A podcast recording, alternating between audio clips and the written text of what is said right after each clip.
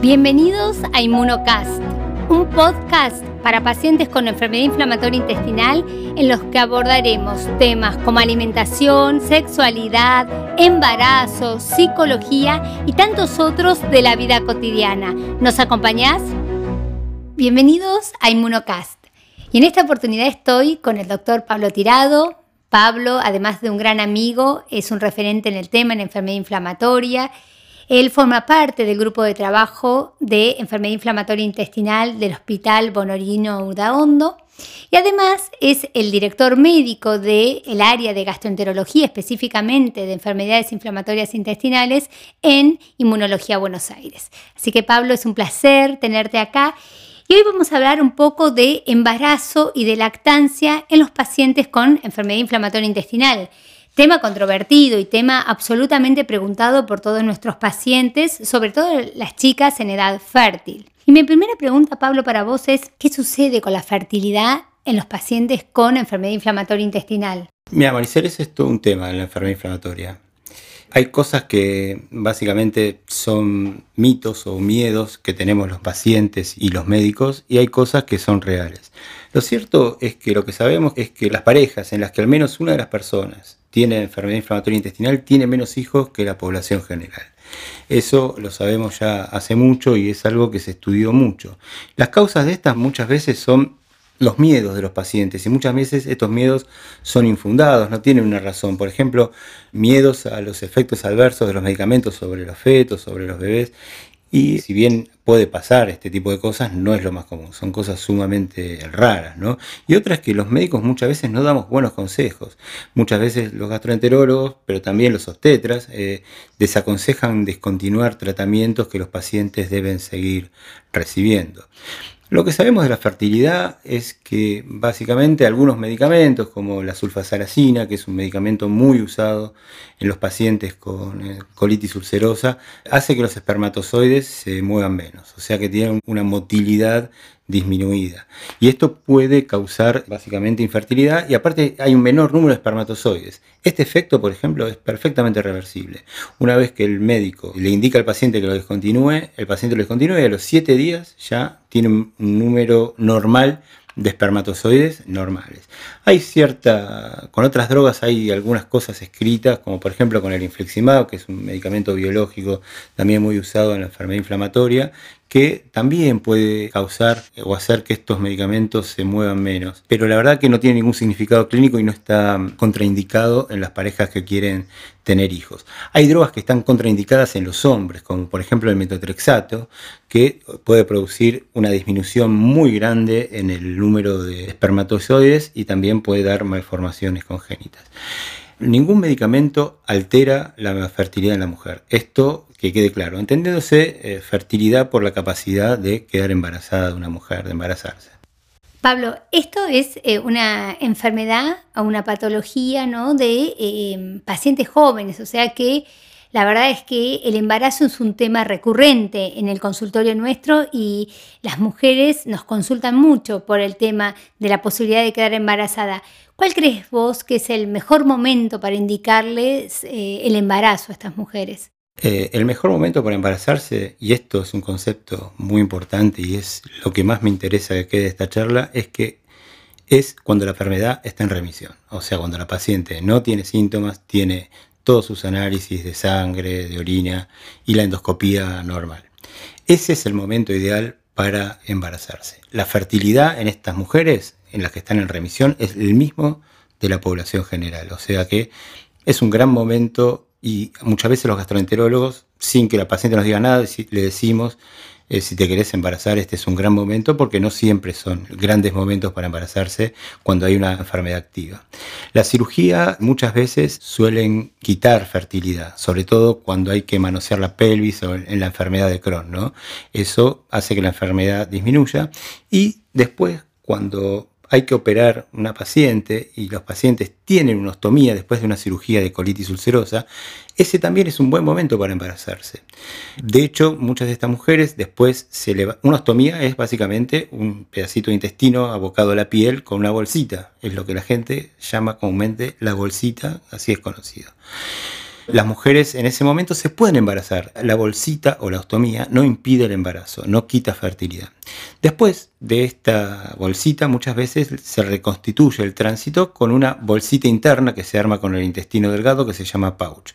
El armar este pouch eh, implica una gran movilización de los órganos pélvicos, un gran pegoteamiento si se quiere, y esto quita bastante fertilidad y entonces, digamos, es mejor operarse muchas veces con una ostomía que después de una cirugía de pouch. Me quedó claro, Pablo. Ahora, la pregunta es, ¿qué pasa con los fármacos? Vos viste que los pacientes te dicen, porque una cosa es elegir el mejor momento, donde uno de alguna manera prepara a la paciente para el embarazo, y otra cosa es cuando la paciente viene y nos cuenta que ya está embarazada y por ahí no tiene el mejor control de la actividad de la enfermedad y tiene que continuar con fármacos. ¿Qué pasa con los fármacos y el embarazo? Esto hay que hablarlo siempre con el médico gastroenterólogo. Esto es muy importante porque lo peor que le puede pasar a un embarazo es que se active la enfermedad durante el embarazo. Y la mayoría, la inmensa mayoría, casi todos los fármacos que se usan en la enfermedad son seguros en el embarazo.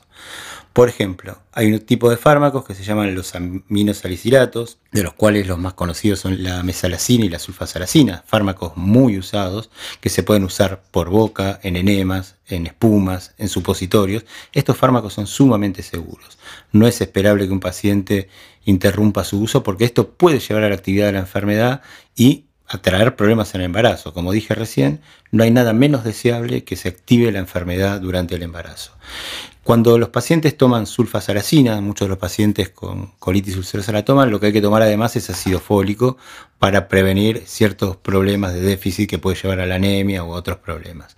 Los antibióticos, eh, también muy usados, sobre todo en la enfermedad de Crohn, como el metronidazol y la ciprofloxacina, deben tratar de evitarse su uso, sobre todo en el primer trimestre, donde pueden causar básicamente algunos riesgos como labio leporino, paladar hendido, en la medida de lo posible en el primer trimestre no usarlo, eh, tanto la ciprofloxacina como el metronidazol.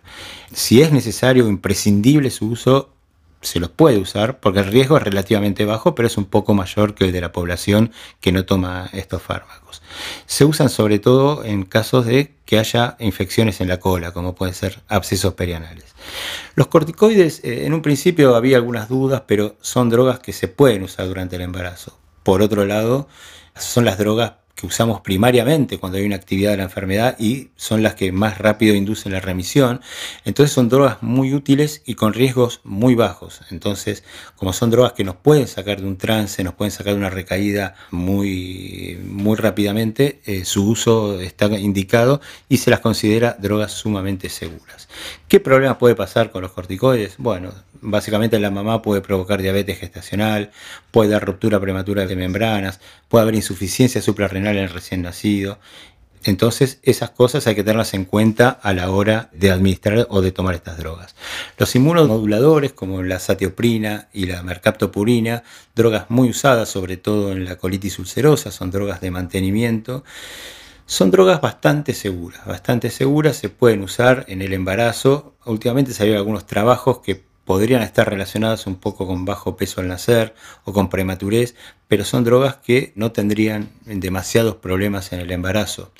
Entonces, la verdad que es una droga que seguimos usando durante el embarazo. Otras drogas como la ciclosporina o el tacrolimus no hay demasiada experiencia en el tema. La ciclosporina pareciera ser una droga segura. Y hay dos drogas que son muy poco usadas como el metotrexate y la talidomida que están totalmente contraindicadas. O sea, hay que suspenderlas durante el embarazo y el gastroenterólogo se los va a decir inmediatamente. Cambiamos de droga si la paciente tiene un embarazo no, esperado y no, no, planeado. Los medicamentos biológicos, sobre todo los, los anti-TNF, los más conocidos como el infliximab y la dalimumab, son drogas seguras en el embarazo. Pasan la placenta, pasan la placenta, aparecen en el bebé. Por lo tanto, los bebés que nacen de mamás que usaron infliximab en el tercer trimestre, que es cuando pasa el medicamento al bebé, no pueden ser vacunados con gérmenes vivos en los primeros seis meses de, vida. Deben usar otros tipos de vacuna o evitar algunas vacunas incluso. Con las drogas más nuevas, como por ejemplo los biológicos más nuevos como el ustekinumab y el vedolizumab, no hay demasiada evidencia de qué es lo que pasa todavía en el embarazo. Es muy difícil averiguar esto porque no se experimenta con pacientes embarazadas y todavía, digamos, eh, hay que evaluar paciente por paciente su uso, ¿no? Si, si merece su uso. Importante, Pablo, que es lo que vos dijiste, que es que si el paciente requiere del biológico, no suspenderlo. No, por supuesto. Lo que sí se puede hacer en la enfermedad de Crohn también es cambiar el biológico. Hay un biológico que se llama sertolizumab, que es un anti-TNF que puede reemplazar al infliximab, al adalimumab, y la característica que tiene el sertolizumab es que no pasa la barrera. Hay que evaluar muy bien esto porque no es una droga demasiado potente, digamos, ¿no? Sirve para mantenimiento de la remisión, pero se puede seguir usando en el tercer trimestre infliximab y adalimumab, tomando los recaudos sobre el bebé cuando nazca, que mencioné anteriormente. O sea, que no se vacunen en los primeros seis meses y las vacunas que no debiera recibir son la BCG, el rotavirus y la polio oral. O sea, la SABIN. Puede recibir si la vacuna salga. Perfecto, Pablo. Bueno, pero y otro tema que siempre nos, traen en la consulta es la lactancia, ¿sí? Y no solo qué medicación deben recibir o pueden tomar, porque sabemos que pasan a la leche materna, sino cuál es el momento apropiado para tomar ciertas medicaciones. Y esto tiene que ver con en qué momento están amamantando, ¿sí? La edad del bebé. ¿Qué me podés decir de eso, Pablo? Mira, Maricel, básicamente la mesalacina, los salicilatos, salacina, sulfasalacina, que usan los pacientes con, sobre todo con colitis ulcerosa, pasan escasamente a la leche y casi no tienen ningún efecto sobre el bebé. Si el bebé llega a tener diarrea, la mamá debiera dejar de tomar esta medicación o cambiar el tipo de lactación del bebé. Los corticoides parecieron ser drogas seguras, en la lactancia se pueden usar tranquilamente.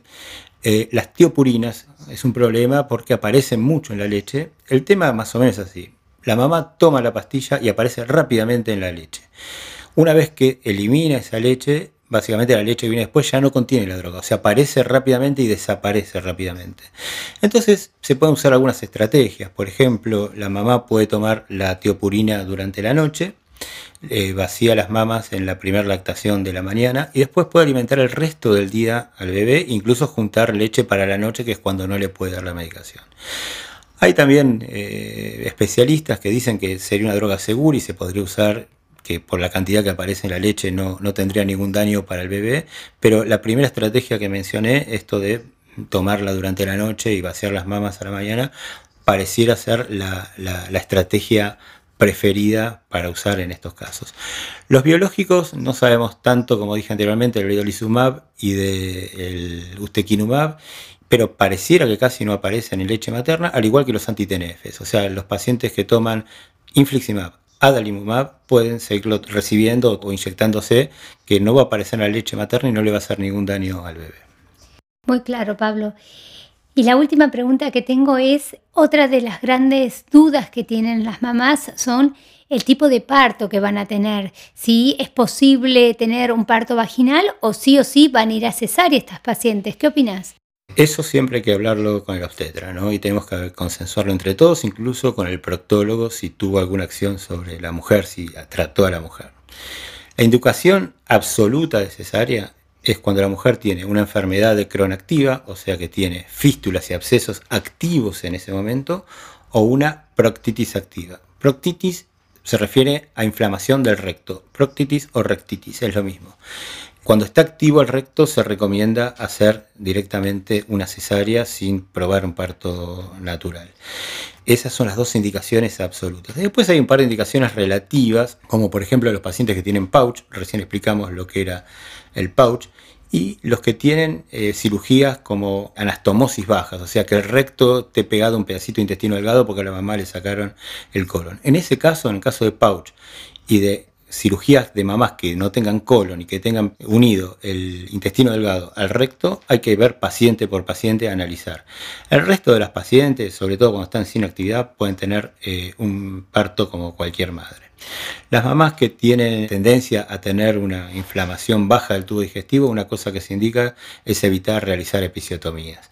Eso es una cosa muy importante. Y los pacientes, los partos deben ser llevados a cabo por equipos de obstetras de alto riesgo que saben de estos temas.